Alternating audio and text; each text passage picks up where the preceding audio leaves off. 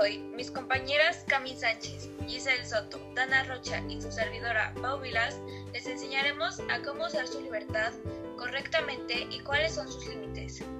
Pero antes que nada, ¿saben qué es la libertad? Bueno, este concepto realmente no es muy complicado.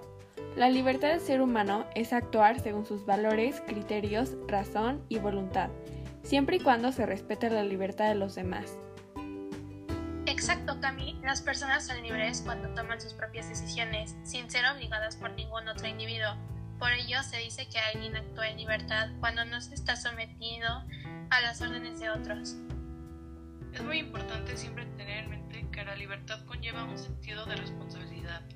Por lo tanto, existe una relación entre libertad y la ética, ya que actuar en libertad no es dejarse llevar por los impulsos, sino obrar con conciencia a favor del bien propio y común. La libertad tiene límites, ya que se debe respetar a la propia y ajena.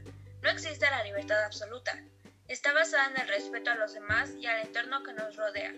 También tiene que ver con el respeto a uno mismo, en los valores éticos y morales que se tienen ante los demás. El respeto viene de la mano de la libertad, ya que es la única forma en la que podríamos vivir en paz en nuestra sociedad porque de lo contrario, si no respetáramos la libertad de los demás ni ellos la nuestra, tendríamos que vivir en una sociedad en constante conflicto. Eduquémonos para ser verdaderamente libres. Antes de actuar, analizar los sentimientos, emociones, deseos e impulsos. Si no te perjudica a ti o a alguien más, adelante. De lo contrario, ponte controles y frénate.